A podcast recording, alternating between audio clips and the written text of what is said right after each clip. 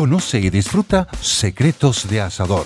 Un asado de tira o punta de ganso asada. Las imperdibles Baby Back Ribs o una plateada del asador. En solo dos simples pasos y 30 minutos. Solo debes calentar, dorar y servir.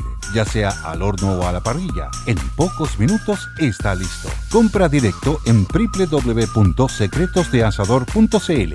Secretos de Asador. El asado perfecto. Así de fácil.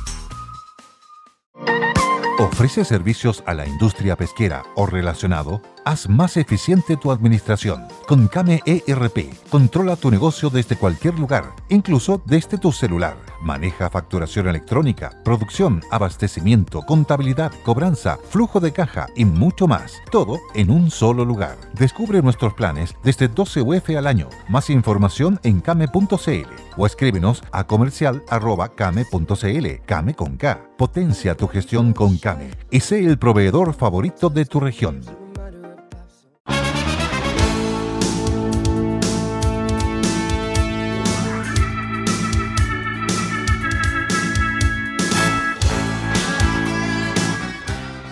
Muy buenas tardes, estamos comenzando con todo, día jueves, ya cerrando una nueva semana en Polos Opuestos. Le habla Bárbara Briceño junto a Francisco Vidal y don Carlos Larraín. ¿Cómo están los dos? Muy buenas tardes, ciudadanos y ciudadanas de Arica, Punta Arena.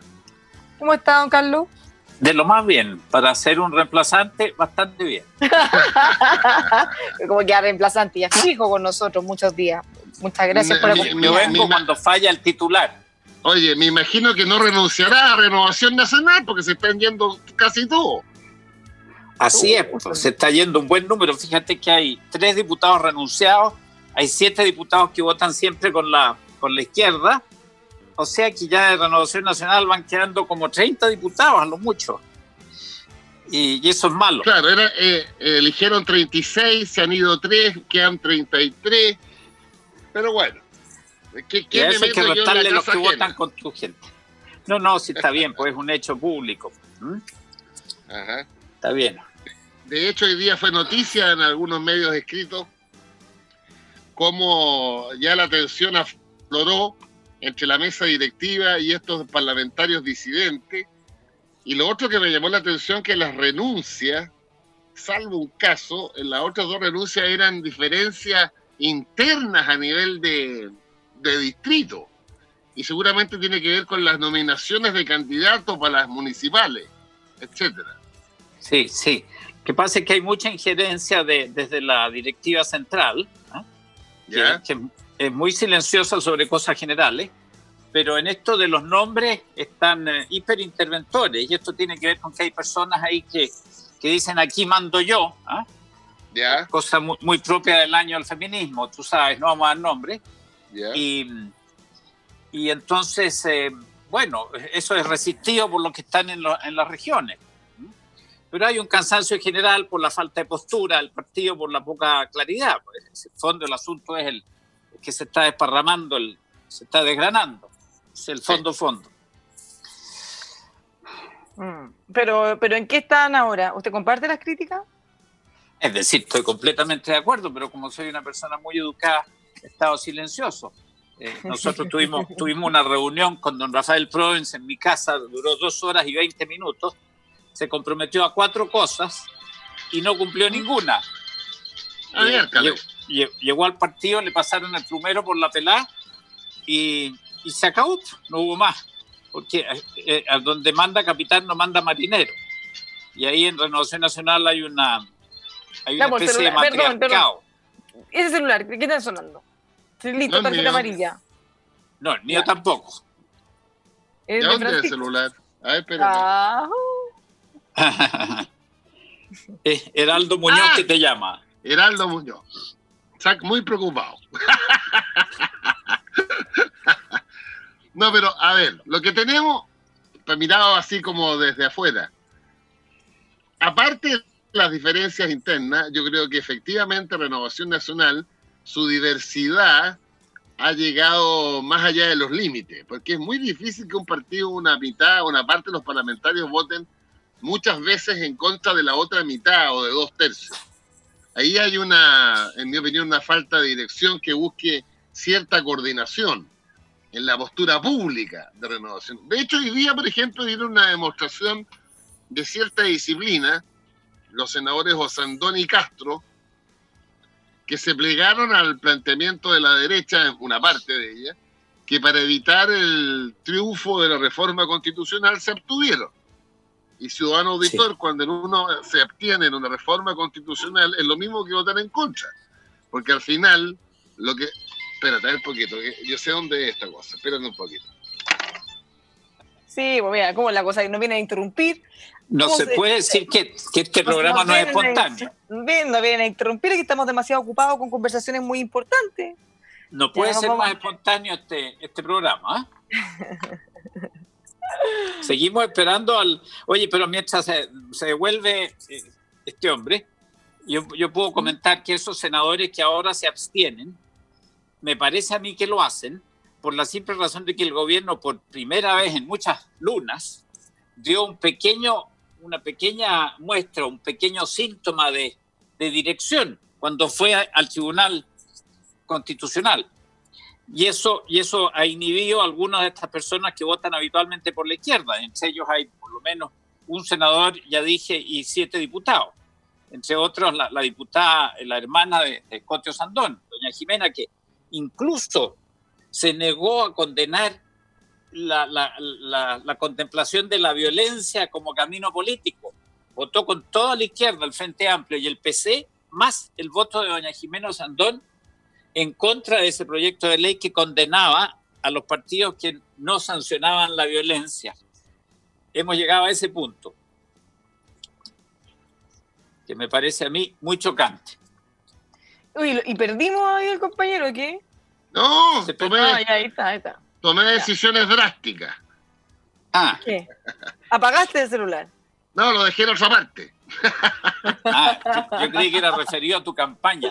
No, no, que son, puros, son puros adherentes que llaman todo el día, pero hay que, hay que, hay que darse un espacio. Hay que atenderlos, claro. bueno, pero lo concreto del día, ciudadanos auditores, es lo, eh, el, el rechazo finalmente, no se obtuvieron los votos que requerían los quórum que ya sabemos, y en consecuencia la reforma constitucional eh, que emanó de la Cámara de Diputados pasó al Senado, hoy día no obtuvo los votos que eran 26, obtuvo solo 23 de la oposición. Eh, obviamente faltó el voto del senador Navarro porque está convaleciente de una situación muy delicada. Y en consecuencia, ese, ese proyecto el primer proyecto de retiro del segundo 10% pasó a comisión mixta, es decir, eh, cuando el Senado tiene una postura discrepante con lo que aprobó la Cámara, se va a una comisión mixta y esto seguirá su curso la próxima semana. Pero además ese proyecto tiene eh, la presentación y el requerimiento del gobierno ante el Tribunal Constitucional, así que yo creo que ese, ese proyecto murió en parte de día y morirá definitivamente en el Tribunal Constitucional. Yo comenté cuando tú estabas eh, hablando por teléfono, que a mí me parecía que estos senadores que habían entrado las patitas, lo hacían porque por una vez en muchas lunas el gobierno había dado una cierta muestra de autoridad y de dirección al concurrir al Tribunal Constitucional. Y entonces, bueno, como el gobierno mostró un poco de músculo, se, se demostró que si se quería avanzar en esto, más valía no dar curso a la reforma constitucional y atenerse a los resultados del proyecto del gobierno, que es un poco menos malo que el de, los diputados. Y eso creo yo es la explicación de por qué Castro y Osandón se, inhibieron esta vez. Sí, además Durana y Moreira, me, faltó uno más. Ah, y Sandoval, los tres últimos que mencioné de la UDI. Y a propósito de Sandoval, tú sabes que yo lo conocí hace 15 años atrás como un gran alcalde de Coyhaique de Renovación Nacional. Así es, pues ha tenido sus vericuetos. Pero mira, no, no hablemos más de, sociología triste. Oye, yo quiero, quiero comentar una cosa que leí hoy día en la página editorial del Mercurio, que tiene que ver con la no aprobación del TPP-11. Este tratado que doña Michelle Bachelet, tu presidenta, y don Heraldo Muñoz, tu, tu rival hoy día, eh, lograron suscribir hace ya cuatro años no, lleva dos años en la Cámara de Diputados. Fíjate que el TPP tiene la virtud eh, virtud que, que don Ricardo Lagos en especial comprendió muy bien cuando hizo los tratados de libre comercio, los, bilaterales, ¿no? Eh, que nos ha permitido vivir de las exportaciones muchos años, ¿no? Oye, bueno, y ya digo, este TPP 11 no puede avanzar porque la Cámara de Diputados está tan ocupada en cranearle cera que no hacen aprobar el, tratado que abre mercados que tienen 500 millones de habitantes, Francisco. Sí, no, lo Es decir, más que Estados Unidos, más que Europa. Oye, Singapur, malaria, México, malaria, Malasia. No, Malasia. No, no, no les deseo la malaria. Oye, Australia, Japón, Canadá, Vietnam. Y ahí siguen empatando en ese cuento. Yo no sé cómo desde, desde la izquierda no se dan cuenta de que eso es una cosa que, que habla muy mal de, de sus parlamentarios, ¿no? Pero mira, ahí tengo una discrepancia por lo opuesto. A ver. Yo tuve que, eh, en la mesa del partido, y yo como primer vicepresidente hace más de un año, tuvimos que tomar una decisión y una recomendación a nuestros diputados que estaban todos en contra. Y en consecuencia, por ser, eh, intentar ser obsesivo y riguroso, me leí las críticas al TPP. Y llegué al convencimiento que la economía chilena tiene que ser y seguir siendo abierta, pero este es un paso que profundiza más la apertura, con algunos riesgos en zonas específicas del país, en el tema de las patentes, en el tema de las multinacionales, en el tema de cierta restricción a la soberanía del país en materia de diferentes internacionales que podrían ir al CIADI. O sea, no es blanco y negro el TPP. Tiene una versión, tiene una versión interesante que es la que leímos hoy día en la columna del Mercurio un mercado de 500 millones de los países que tú nombraste, que son los de mayor poder adquisitivo en el mundo, podría aumentar la exportación frutícola sobre todo. Sin embargo, tiene esta otra parte que es, compleja, porque profundiza aún más la apertura, y tú sabes que somos de los países más abiertos del mundo. Yo creo que nos gana Hong Kong y Singapur. Entonces, como tiene estos elementos que yo conversé con los diputados que se oponían, y fíjate que se oponían no tanto por una visión general, sino que se oponía por los riesgos que territorialmente se expresaban en algunas zonas. En algunas eran las semillas, en otros eran el tema de los laboratorios, los farmacéuticos, en otros más globales del tema de que vas a juicio por cualquier razón demandada por una multinacional, afecta al tratado al CIADI, eh, un, minuto ciudadano, el CIADI es una especie como de comisión de arbitraje internacional cuando hay diferentes comerciales entre los países. Entonces, yo quedé con mucha duda sobre el TPP-11. Francisco, cuando yo, he tenido la oportunidad de hablar con mucha gente, expertos, gente de la Cancillería, eh, Heraldo Muñoz, que fue quien como ministro de Relaciones Exteriores promovió esto fuertemente en el gobierno de la presidenta Bachelet, y descartan prácticamente todas esas cosas. Dicen que aquí hay mucho mito, desinformación e invento, que no es así, y por algo lo han firmado eh, tantos países, por algo lo promovió el gobierno de la presidenta Bachelet. En ningún caso va a haber promovido algo que generara todos los perjuicios que ahora algunos grupos dicen que tiene. Sería una locura. Pero hay, pero hay connotados eh, especialistas en comercio internacional y hay un economista que se me olvidó el nombre, que es muy reconocido en Chile, que vive en Londres, trabaja en Londres, que publicó un documento punto por punto. O sea, claramente aquí, hay un debate, no, no un debate de chimuchina, sino un debate de calidad, de argumentación. Y efectivamente, Heraldo Muñoz, en tanto canciller y hasta el día de hoy, defiende el TPP, pero yo le presté más atención a las críticas y, no, hay, no hay como respuestas concretas a cada una de, de los cuestionamientos. Mira, pero yo puedo hacer dos alcances. A la Comisión de Arbitraje Internacional ya estamos sometidos, de hecho, hoy día, y, eso, y, eso es una cosa buena, ¿por qué? Porque permite, facilita el, el, el, comercio internacional. Ahora, a mí no me gustan los tribunales esos internacionales que pueden superponerse a las decisiones de los tribunales chilenos. Eso es cuento aparte. Pero aceptar un arbitraje extranjero, internacional, perdón, es una cosa de ordinaria ocurrencia en los contratos que implican dos o más soberanías. Es muy raro que un país en una transacción comercial se, se someta a la jurisdicción del país del frente. Entonces, la Comisión de Arbitraje Internacional permite precisamente ir a un terreno neutral. Ahora, como todos los tribunales le podrán meter mano, pero en fin, eh, o sea, ese es un punto. Luego el tema que tú tocas de las semillas, ese es un asunto más chillado que el camino a Viña. En, la izquierda le tienen terror a las semillas mejoradas. ¿ah? Creen que todos son transgénicos. ¿ah? Y resulta ser de que hay unas semillas mejoradas que son, disculpen el terminacho, pero es, el, es el adecuado, cisgénicos, es decir, son mejoras que se hacen sin tomar células, eh, partes, de, de, partes de, la genética de otras semillas, o sea, son mejoras graduales que se, se, se consiguen por hibridación. La mejora genética es, es, absolutamente indispensable para mejorar las cosechas, resistencia a ciertas plagas, en fin. Eh, o sea, ahí tienes por lo menos dos puntos. Eh, y, bueno, las transnacionales, pero si en Chile operan infinitas transnacionales en el tema de la fruta, con el resultado de que hoy día exportamos, creo que un, un, eh, un 30% de nuestra, no, un 25% de nuestra balanza comercial está compuesta por productos agrícolas. Qué bendición más grande que podamos venderle guindas, cerezas caras a la China, pues ya 11 dólares el kilo. ¿ah? O sea, eso es lo que nos permite comer y da mucho trabajo internamente. Pero en fin, era un punto que yo quería sacar simplemente para ilustrar la frivolidad de muchos de nuestros parlamentarios, no son todos afortunadamente, porque tienen un tratado suscrito por la izquierda cuando está en el gobierno y lo frena la propia izquierda cuando está en el Parlamento.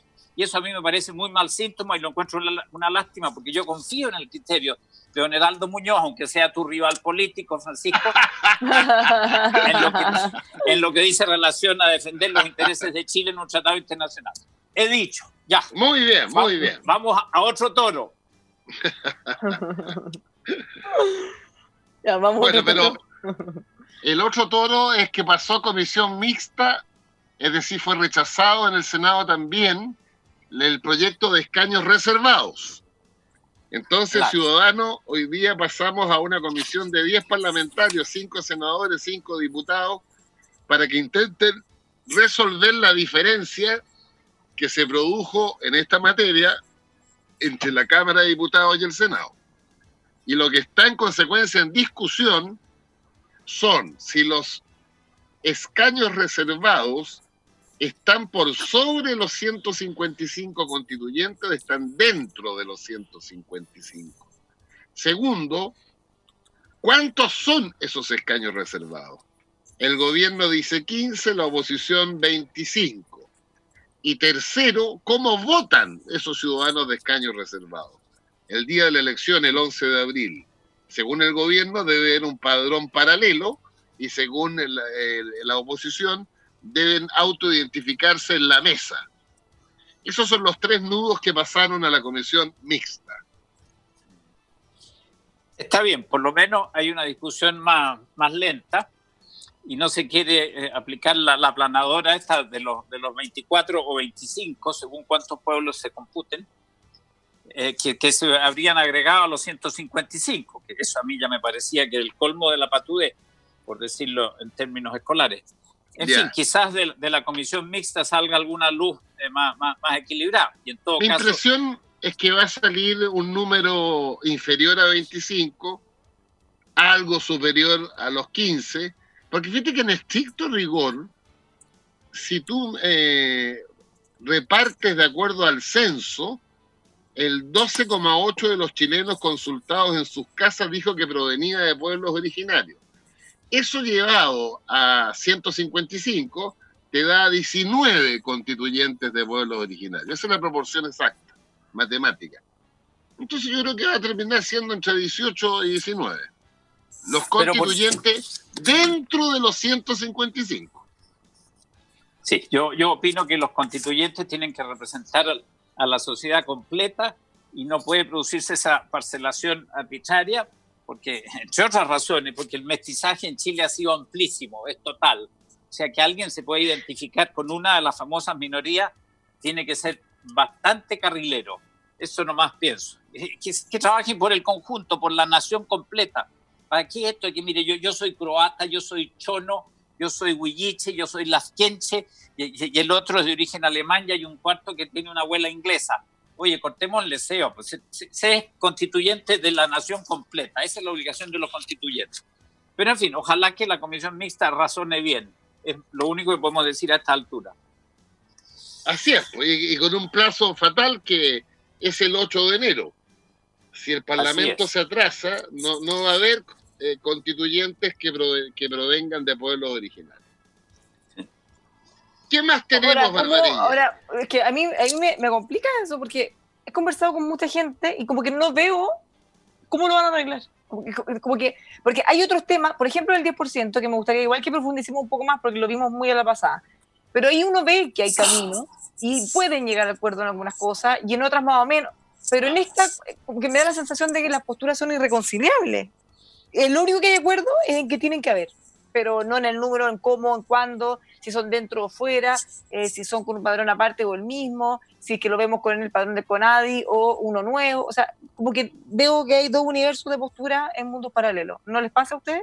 Sí, pero la comisión mixta tiene esa virtud, que ahí se pueden poner de acuerdo estas diferencias, llegar a un punto intermedio y llevarlo a votación eh, en ambas cámaras. Bueno, y si no, no va a haber eh, constituyentes de pueblo originario.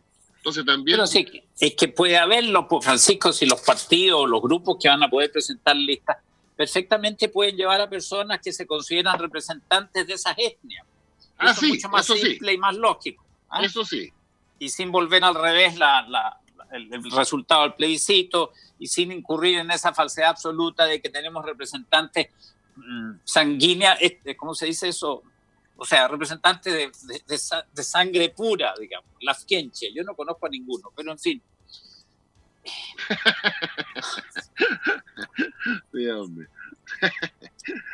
Ay, y, te, y, doña Barbarita, ¿qué, qué, qué otra? ¿Escucharan, ¿qué, escucharan lo, lo, los líderes de los pueblos originarios? Eh, pero tú, tú te refieres a... Oye, yo, yo pero... no escuché esa parte. Me no, pero tú te refieres a Berghoff, Francisco, que es dirigente de la CAM. Sí, no, pero ese es alemán, pues, no. Pero eh... es de la CAM, pues, es ultra originario. ¿Qué más originario que Berghoff? ¿Ah? y es Berghoff no. Andrade, ponte tú. ¿ah? Sí, claro. Oye, sí. Lo, pero uh, hay, hay, identidad, pues, eh, Carlos Larraín. Eh, además de bueno, ya históricamente. Hay, hay rasgos de identidad, pero también sí. los hay en el club sirio, pues. ¿Ah? Sí, también y, también. y, en el Club sí. Vasco de allá de, de, de, la avenida Vicuña Maquena, donde yo a veces, a veces iba. ¿ah? La pelota pero, vasca. Eso no, pero eso no quiere decir de que tengan derecho a un cierto número de escaños reservados. En Chile los vascos somos muchos, pues, pero claro que los vascos, tú sabes, son navarros, pero hay unos navarros que son riojanos, otros navarros que son vascos. O sea, mira, todas esas son patillas y tiene que ver por lo demás eso de la pureza racial, étnica, son, son conceptos racistas. Tras un día de lucharla, te mereces una recompensa, una modelo, la marca de los luchadores. Así que sírvete esta dorada y refrescante lager, porque tú sabes que cuanto más grande sea la lucha, mejor sabrá la recompensa. Pusiste las horas, el esfuerzo, el trabajo duro. Tú eres un luchador y esta cerveza es para ti. Modelo, la marca de los luchadores. Todo con medida, importada por Crown Imports, Chicago, Illinois. Chile es un país de mestizaje amplísimo, como casi todos los países de, de influencia eh, española.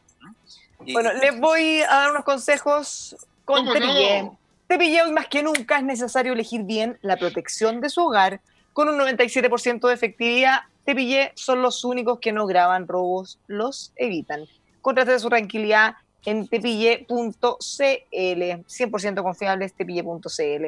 Como siempre también 1% brokers, si está pensando en vender o comprar su casa, no pague de más, contáctelos en 1% brokers, la revolución en gestión inmobiliaria, transparencia y la comisión más baja del mercado. 1% brokers, expertos en las contas Vitacura y lo Nechea. Escríbales a info arroba 1brokers.cl o en el sitio web 1brokers.cl. ¿Y tú aún vas a pagar de más? Nos vamos a una pausa y seguimos con mucho más por los opuestos.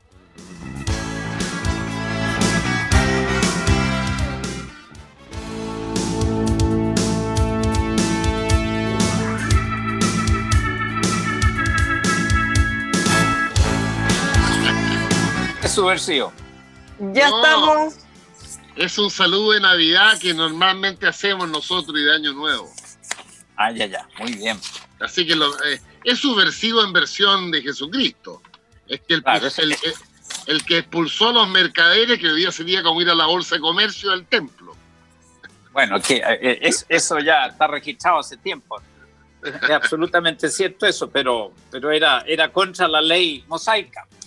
Lo que estaba ocurriendo. Claro, pero en versión, en versión 2020 Jesucristo debiera aparecerse en la bolsa de comercio y echar a todos para la calle. Pero bueno, así es la vida. Pero ese no es el templo de Salomón, pues estás agrandando la bolsa excesivamente. Pero yo tengo un tema, oye, tengo un tema distinto. No, pero antes, antes, antes, Carlos, de que se me olvide, tengo que recomendarte dos libros. ¿Dos libros? Sí, uno que terminé hace tres días y otro que estoy casi terminando, porque me he acordado de ti. A ver. El primero, parece que te lo dije. El primero es sobre el clericalismo en Chile, de Ana María Stuben. ¿Te lo dije? No, pero vi un artículo de ella en el Mercurio bueno, lee el libro, es bien complejo, pero muy interesante. Es la historia del clericalismo, cómo nació en el mundo, cómo evolucionó y cómo llegó a Chile. Tú que eres un católico observante, te va a interesar. Y segundo, que tú eres un, un, derechista más social cristiano, tienes que leer el libro que está reeditado de Juan Gabriel Valdés, el ex canciller, que describe, porque esta es su tesis de doctorado, ¿eh? describe en detalle cómo se armó e influyó en Chile los economistas de Chicago en la Escuela de Economía de la Católica. Impresionante este texto. Bueno, pero yo sin leer a Juan Gabriel Valdés, sé que eso lo, lo, echó a andar don Julio Saná Cariola. Que se lo comieron y tuvo que renunciar. Sí, bueno, pero eventualmente, pero señor Julio Saná era abogado, era un abogado comercialista, pero él tuvo la inteligencia de identificar estas escuelas económicas que estaban cambiando la, economía según se, se, aplicaba en Chile, que era la que inventó don Raúl Previs, ¿ah? otra influencia extranjera, si tú quieres. ¿ah? Y, al menos estos economistas a los que tú te refieres eran todos chilenitos. O sea, Pablo Aragona, Sergio de Castro, en fin, se me olvidan los demás, pero pero de un nivel de fanatismo parecido a Corea del Norte. Así se describe en este libro. Eso lo escribe Juan Gabriel Valdés, que no es nada fanático, por suerte. Con documento, en la mano. Está muy bien. Voy, voy a tener que leerlo para refutar eso. Pero fue en todo caso un centro de estudio que se radicó en la Facultad de Economía de la Universidad Católica, promovida por un abogado muy capaz y muy inteligente que era don Julio Sana, o sea, un esfuerzo criollo. Pero ¿Tú sabes lo que le pasó a don Julio Chaná? No. Los muchachos de Chicago hoy eran tan eh, fedallines, para decirlo en una comparación internacional, que don Julio Chaná se dio cuenta que eran de una sola y una exclusiva, sola y sectaria mirada. Y cuando quiso incorporar a la escuela de economía a otras miradas, lo destituyeron. sus propios alumnos. Sus propios alumnos, encabezados por el guaripola de Pinochet en economía, Sergio de Castro. Ya, no es, no es primera vez que los discípulos se, comen al maestro, pues ya pasa mucho. Pero mira, me, me, tiraste encima doña María Stuben y su, su libro sobre el clericalismo, como si yo fuera muy clerical. Yo soy lo menos clerical que hay. La verdad, la cosa es que siempre me ha parecido que que el clericalismo es una de las tendencias nefastas que ha habido en, la historia de las ideas y particularmente la forma en que se desarrolló en Chile, que el, clero era de lo más intruso que darse pueda, pues ya. Eh, no, pues es la historia de la iglesia, pues intruso es intruso. No, no, no, no, no, la, iglesia hasta bien entradito del siglo XIX tenía la tesis del, del Estado confesional, que es distinto el clericalismo es cuando el clero se pone a decidir en asuntos en los cuales no tiene competencia ninguna y les exige sumisión a, a los seglares que andan por ahí por el mundo a tropezón limpio, ¿ah? como, como, como yo y quizás como tú. Pero en fin, así que a mí no me atribuye al clericalismo porque yo no creo para nada en esa escuela. Oye, pero el tema que yo iba a poner y que no tiene nada que ver ni con eh, don Julio Sanaca Ariola ni con el clericalismo es este él hace 50 años yo estoy usando el mercurio como fuente de doctrinal, ¿te das cuenta? En el hace 50 años se recordó que un 26 de noviembre se suicidó el escritor más famoso del Japón, Yukio Mishima, que se, se hizo el harakiri, se abrió el vientre y luego sus discípulos lo decapitaron una vez que estaba muerto, espero yo. Pero ¿por qué el, el asunto? ¿Por qué lo toco el asunto? Porque ese hombre tuvo en Chile sus su partidarios. Y había gente que moría por Mishima y, y, en definitiva este hombre era, era de un purismo, ese sí que era fanático, ¿no? Yeah. Él defendía la muerte ritual porque era el último acto de un, de un eh, ¿cómo se llamaban los?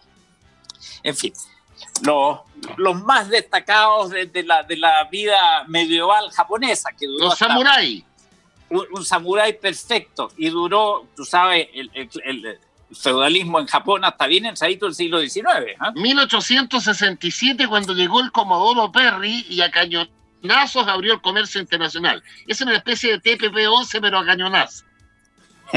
bueno, yo voy a, yo voy a sugerirle a, a la Marina que cañonee eh, algún edificio por ahí a ver si sale el TPP-1. Pero es, es, esa parte es broma. Oye, mira que, oye, tú no sabes, yo estoy siendo investigado por la fiscalía, Bárbara. A ver. Yo necesito algún consuelo femenino en esto. Las mujeres son tan, tan tranquilizadoras.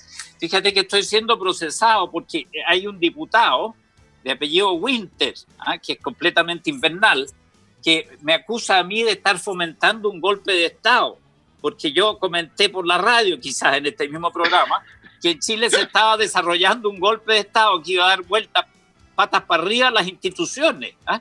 y que esto seguía avanzando. Y él me denunció a la fiscalía, y como la fiscalía tiene tan poco que hacer estos días, ante la carta del señor Winter, no es una denuncia, fui citado a la fiscalía y yo tuve que declarar lo que tú te imaginas, pues, que yo había comentado un hecho en virtud del, de, de, la inmarcesible libertad de, de, de, pensamiento y de opinión, ¿Ya? y que a mí nadie me quitaba el que yo creía que aquí había habido un intento muy serio de poner las cosas patas para arriba. Por lo demás, ya lo hemos visto estos días, porque desde la izquierda se pidió la renuncia de Piñera, eh, la, la, disolución de las cámaras, la abolición de los dos tercios, ¿ah? Y, y, otras, y otras hierbas. Pero para que tú sepas, si no vengo el próximo programa es porque fui arrestado. Ya, muy bien. Ahí te voy a ver yo, y te llevo los libros. Llévame el libro de Doña Ana María Stuben y el de Juan Gabriel Valdés. Ya. Ahora te, me estaba acordando del personaje este que yo leí sus memorias, una entrevista con la historiadora que siempre se me olvida, la Patricia Arancibia, de Sergio de Castro. Y tú sabes que hay dos frases que lo retratan de cuerpo entero. Una se la dijo al propio Pinochet, delante de otros ministros. Se debatía un tema, había una especie de mini consejo de ministros, y Pinochet, contrastando a De Castro, le dijo, y finalmente el sartén del, sartén lo tengo yo. y De Castro le dijo, no se vaya a quedar con el mango nomás, mi general. ¿Qué te parece? Bueno, pero si el pobre Pinochet, oye, sufrió la influencia de, de, de, los rigores excesivos de ese pensamiento, sobre todo en, en, la tesis esa que se desarrolló, se mantuvo como año y medio, del ajuste automático. Más, pues del 78 a... al, 81, al 82, 39 pesos por dólar. Bueno, esa, sí, fue bueno, la, pero... esa fue la enseñanza de los Chicagos, pues. La teoría sí, de precios, sí. el monetarismo. Ese... no, el, el, lo que, ahí se juntaron dos cosas. La, la, la, la doctrina de, de, los, de los que provenían de Chicago, que no solo eran de Chicago, además había de otras universidades. ¿ah? Eh, y luego el, el, horror que tenía Pinochet a la inflación. Y yo claro. recuerdo muy bien a Augusto Pinochet ante una reunión de dirigentes sindicales en el edificio sedantesco de la Alameda, eh, diciendo, yo me amarro los pantalones con un riel y a mí de esto no me va a mover nadie. Eso dijo Augusto Pinochet cuando le preguntaban por la devaluación. Bueno, de, a mediados del 82 tuvieron que pasar de 39 a 44, no recuerdo exactamente. No, y después siguió subiendo. El, el riel no era de fierro, era de algodón. Pero eso, eso, dijo el pobre don Augusto Pinochet, que creía a pie junto en la teoría de que se, se bajaban los salarios ¿eh? reales y en definitiva se reequilibraban todos los componentes de la macroeconomía. Y la, la eso es lo que enseñaron los Chicago Boys a centenares de economistas en la Universidad Católica. Pues. Es cierto, sí, eso yo, yo, yo lo admito, pero enseñaron otro montón de cosas buenas. Pero, oye, pero, pero a propósito de esto del golpe de Estado, hay un diputado por ahí que declaró que Piñera estaba interdicto. Lo declaró él. el, diputado Karim Bianchi. No, él dijo otras cosas peores. Sí, eso fue como nada para el otro que nosotros no, lo leímos acá y le contamos en vivo al diputado Chalpert y él, él, dijo, no, no, no, esto no se va a quedar así, voy a tomar acciones. Y lo hizo en la Comisión de Ética de la Cámara. Pero es, es coprolálico ese hombre, ¿ah? ¿Ah? O sea, ya es que si ya es el nivel del debate dentro del Congreso, ¿qué esperamos? Sí, que lo declaró interdicto es, es el señor Hirsch. Él dijo que estaba interdicto Piñera y tenía que dejar el cargo. Eso es parte del golpe de Estado en curso. Pero en fin, ah, Además, tú, sabes que hay, tú sabes que hay un libro que se llama El Golpe del 18 de octubre, escrito por Luis Larraín y cuyo prólogo es la Marcela Cubillo, y que sostienen que el 18 de octubre hubo un golpe en Chile un golpe subversivo, así que también van a ir a desfilar la fiscalía de chacito tuyo.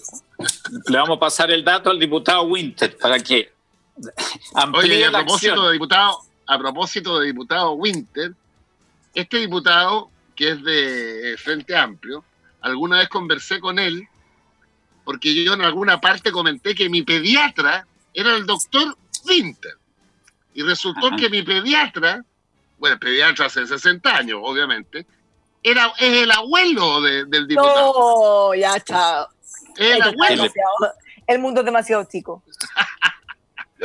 y nunca me olvidaré de mi pediatra porque yo me resfriaba y como hijo menor mi mamá, olvídate, me tenía en una burbuja y como eh, San Bernardina originaria mi madre, muy conservadora en materia de salud, estimaba que cuando yo tenía fiebre tenía que ponerme cuatro suéteres. por lo menos. Entonces llegaba a los 45, pero por el calor. Entonces llegaba el doctor Vinter y le decía, pero Cecilia, sáquele la ropa a este niño. que ella era la teoría de que la gripe se pasaba transpirando, era muy común, era muy común eso. Exacto, la teoría de la aspirina. sí, pero en fin, esto, esto de mi cima encuentro que no los ha impresionado, pero a mí me impresionó mucho.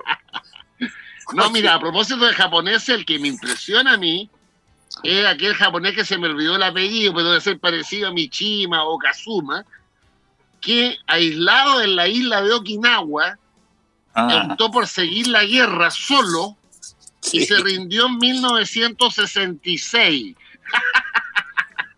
21 años después de la rendición de Japón en la bahía de Tokio, este japonés siguió perseverando.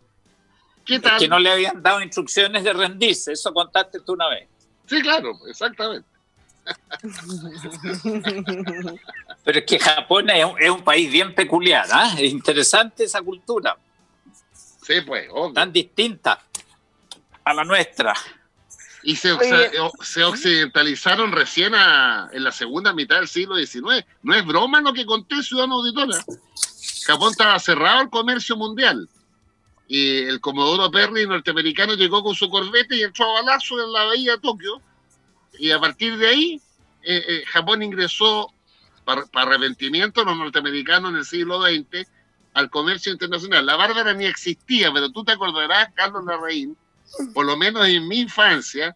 No, del almirante Perry yo no, no, o sea, estoy mayorcito, pero no, no vi, no había nacido.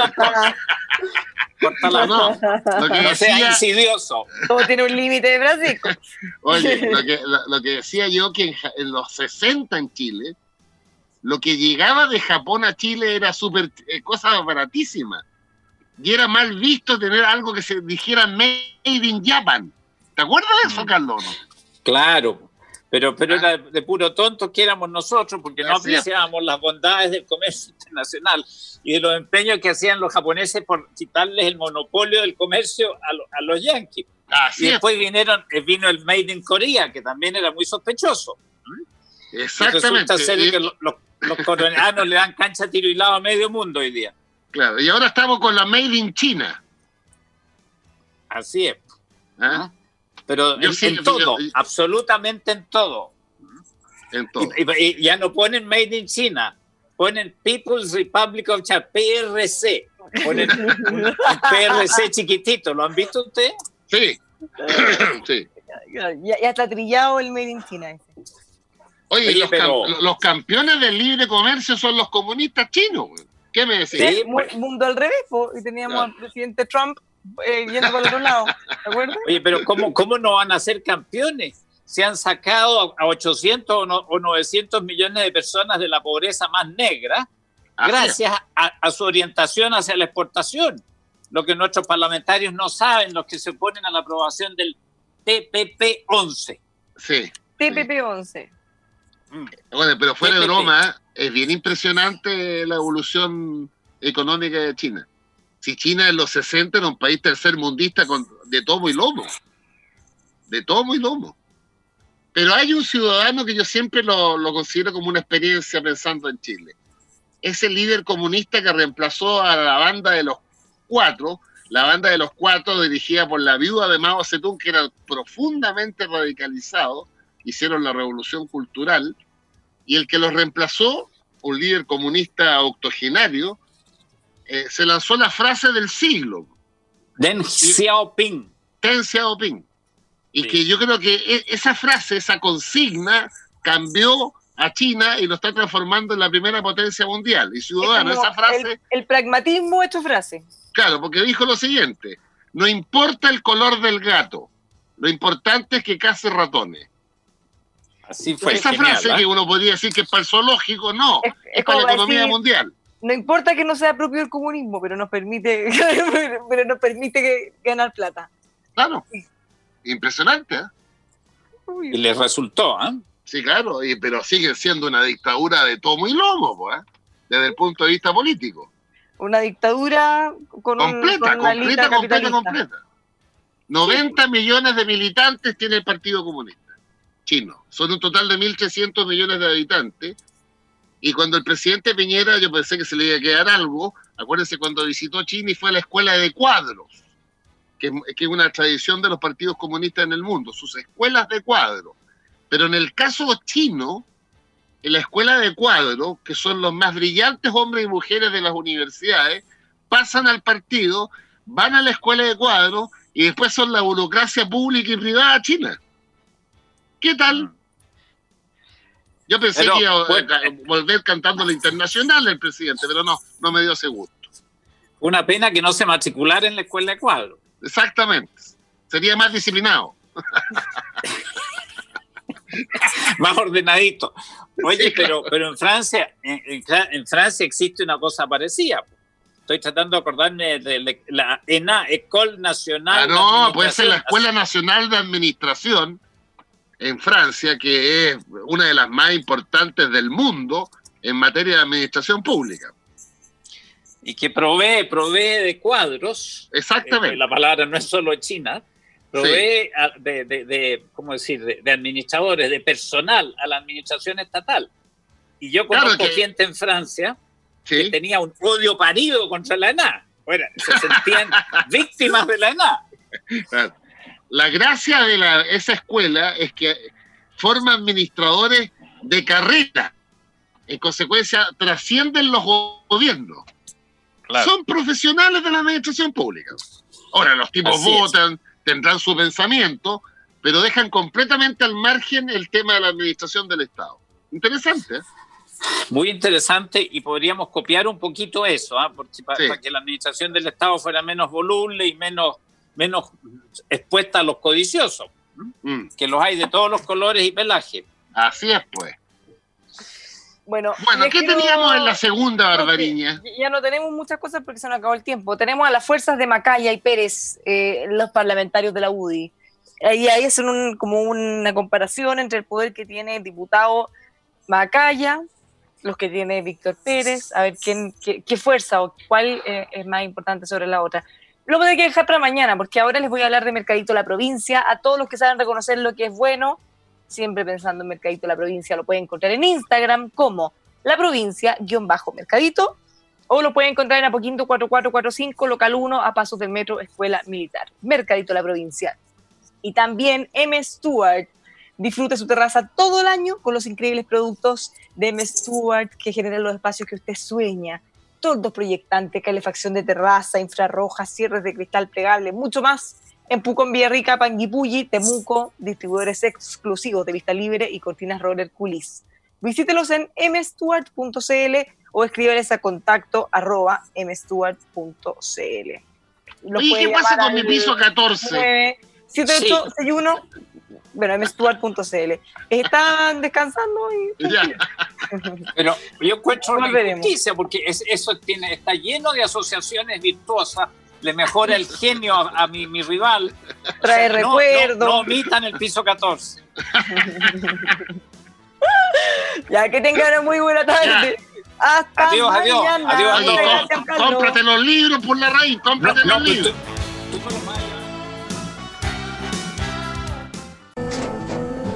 Tras un día de lucharla, te mereces una recompensa, una modelo, la marca de los luchadores. Así que sírvete esta dorada y refrescante lager, porque tú sabes que cuanto más grande sea la lucha, mejor sabrá la recompensa. Pusiste las horas, el esfuerzo, el trabajo duro.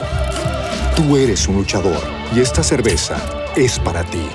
Modelo, la marca de los luchadores. Todo con medida, importada por Crown Imports, Chicago, Illinois. Amplify your career through training and development solutions specifically designed for federal government professionals. From courses to help you attain or retain certification, to individualized coaching services, to programs that hone your leadership skills and business acumen, Management Concepts optimizes your professional development. Online, in person, individually, or groups, it's training that's measurably better. Learn more at managementconcepts.com. That's managementconcepts.com.